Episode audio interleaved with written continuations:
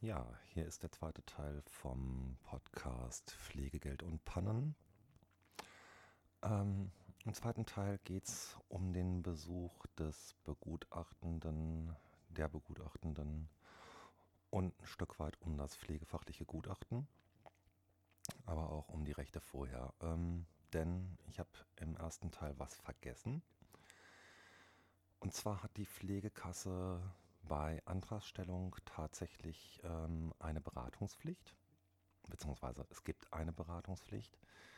Das heißt, unmittelbar nach Antragstellung muss die Pflegekasse eine unabhängige Beratung gewährleisten. Das passiert üblicherweise, indem die Pflegekasse einen Beratungsgutschein zuschickt. Das können von verschiedenen Diensten sein. Ähm, das können auch Einzelpersonen sein, die sowas äh, durchführen.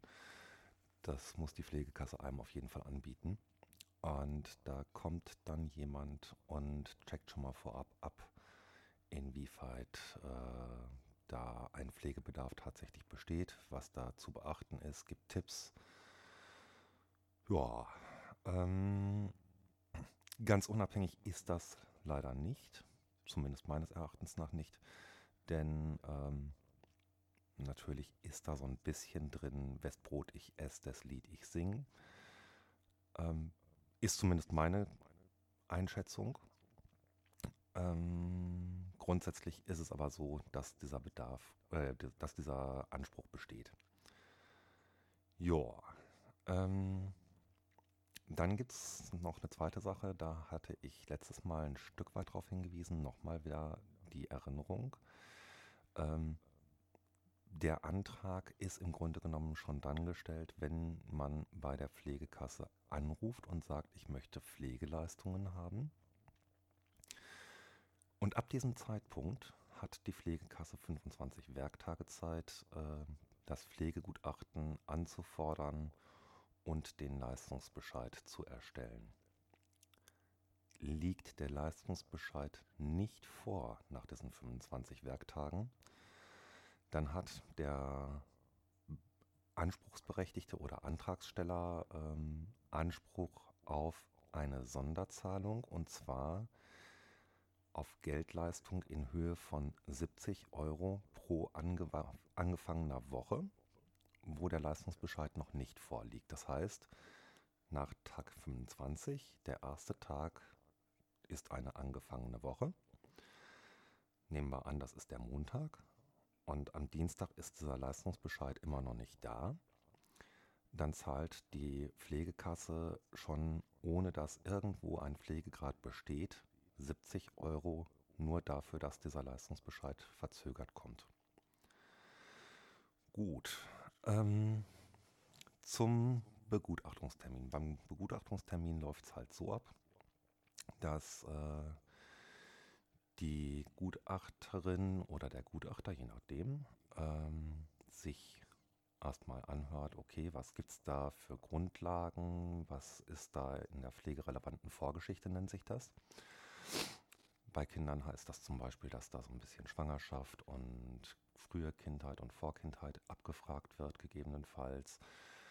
Ähm, bei jemandem, der jetzt im Alter pflegebedürftig wird, wird zum Beispiel dann auch äh, so ein Stück weit festgehalten, okay, wie ist die Krankengeschichte, die da im Vorlauf so ist, dass die eine, einen Pflegebedarf letzten Endes verursacht hat.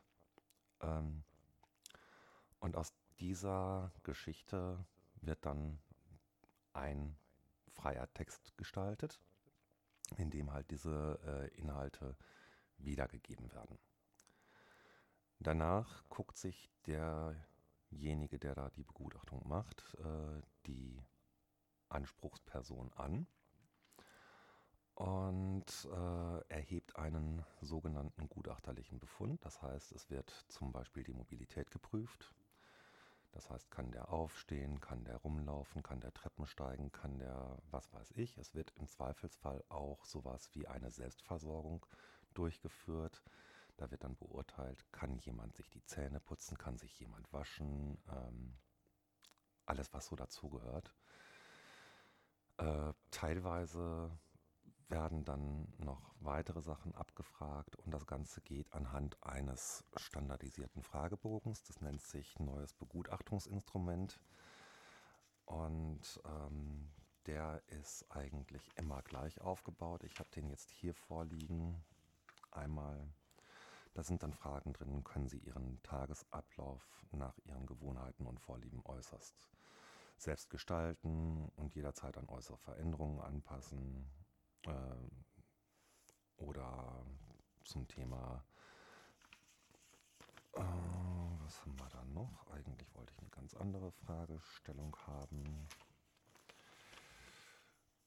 Können Sie verschiedene Positionen im Bett einnehmen? Können Sie stabil in einer Position sitzen, also sich etwa auf einem Bettstuhl oder Sessel aufrecht halten? Können Sie beispielsweise von einem Stuhl, Sessel oder einer Toilette aufstehen oder sich etwa in Ihren Rollstuhl umsetzen?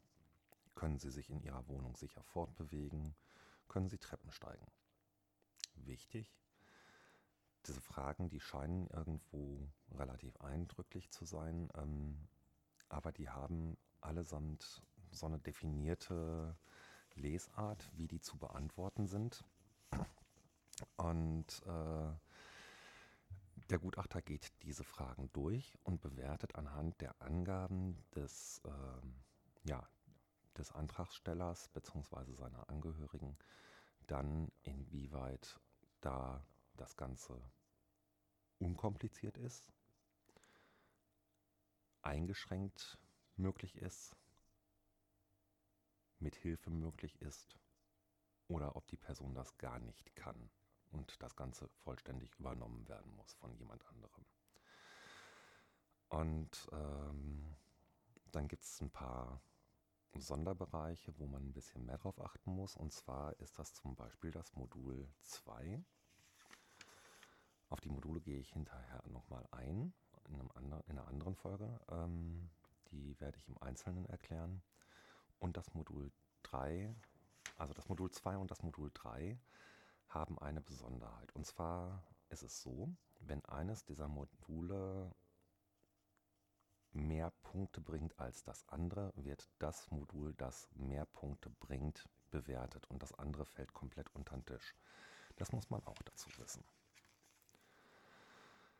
Dann gibt es so eine Geschichte, da geht es um die Selbstversorgung und darum, inwieweit die Kontinenz gegeben ist. Das heißt, äh, ob man Urin und Stuhl selbstständig halten kann und ob man mit äh, den Folgen einer Inkontinenz zum Beispiel umgehen kann und viele, viele andere Punkte. Selbstständiger Umgang mit Krankheiten und Therapien. Ich kann Medikamente einnehmen. Äh, ich kann mir selber eine Injektion setzen, zum Beispiel äh, für einen Diabetiker ganz wichtig, wenn der Insulin spritzen muss. Ähm, ich kann mir selbst einen Katheter legen oder ich kann Arztbesuche wahrnehmen alleine ohne weitere Unterstützung. Äh, ich kann meinen Alltag selbst gestalten oder ich kann mich beschäftigen. Ja, das ist so das Grobe zu diesem Gutachten. Das wird der Gutachter dann in allen Einzelheiten abfragen, ähm, beziehungsweise dann mit dem Patienten, Antragsteller, wie auch immer, durchgehen. Und dann ist im Grunde genommen dieser Begutachtungstermin, der dauert in der Regel so um eine Stunde bis zwei Stunden, äh, der ist dann schon vorbei. Und die Gutachter sagen dann, ja, hm, wir sind eigentlich gehalten, taggleich das Ganze zu erstellen und dann auch sofort an die Pflegekasse weiterzuleiten. Entschuldigung. Ähm, und nach diesem Weiterleiten an die Pflegekasse wird dann anhand des Gutachtens und der Bewertung des Gutachtens äh, der Leistungsbescheid erstellt. Und dieser Leistungsbescheid, der kann dann entsprechend dem Antragsteller zugeschickt werden. Wichtig dabei ist, ähm, die Pflegekasse folgt in der Regel dem Urteil des Gutachters. ist aber nicht vollständig dran gebunden. Das heißt also, der Gutachter kann sagen, das ist ein PG4, äh, aber die Pflegekasse kann dann trotzdem versuchen, ein PG3 durchzukommen, werden sie aber in der Regel nicht tun. Also normalerweise folgen die da schon äh, dem Votum, das der Gutachter, die Gutachterin da abgegeben hat. Ähm, jo, und dann wird das in der Regel relativ zeitnah zugestellt. Es hat auch schon in der Erfahrung so den Fall gegeben, dass die Pflegekasse dann am nächsten Tag angerufen hat, äh, gesagt hat, nicht wundern, dass jetzt Geld kommt, äh, da ist ja auch die Nachzahlung drin und äh, dass dann das Geld schon angewiesen war. Ähm, ja, also das ist so der grundlegende Ablauf des Begutachtungsverfahrens als solchem. In den nächsten Folgen werde ich die einzelnen Module des Gutachtens einmal vorstellen in allen Einzelheiten und werde so ein bisschen was auch zu den Bewertungskriterien versuchen darzustellen. Ähm, das finde ich nicht ganz unwichtig, denn äh, diese Bewertungskriterien, die werden zum Beispiel auch in den Pflegegradrechnern im Internet äh, abgefragt und da wird dann teilweise nur sehr unzureichend erklärt, wie dann in der tatsächlichen Begutachtung sich die Gutachter diese Bewertungskriterien dann auslegen. Und diese Auslegung, die verändert einiges dann auch im Zweifelsfall in dem Outcome des Gutachtens, also in dem gutachterlichen Urteil. Und dann kann es auf einmal sein, dass der Pflegegrad gar nicht zu dem passt, was man vorher im Internet irgendwo ausgerechnet hat. Und dann sind viele Menschen enttäuscht, ähm, teilweise berechtigt, teilweise nicht berechtigt. Und dann muss man weitersehen. Auch dazu werde ich dann später kommen. Für mich war es das bis heute erstmal und ähm, ich hoffe, ich habe euch ein bisschen Einblick geben können, habe euch ein bisschen die ja, Verfahrensweise da vorstellen können.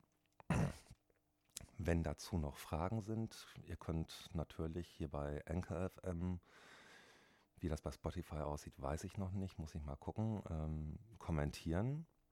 Ich werde auch gucken, dass ich möglichst schnell einen Blog online stelle, wo ich das Ganze ähm, ja ein wenig äh, begleite.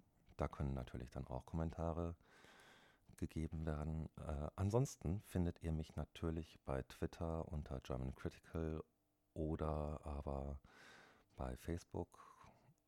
Und ähm, ja, das war es eigentlich soweit von mir. Bis dann.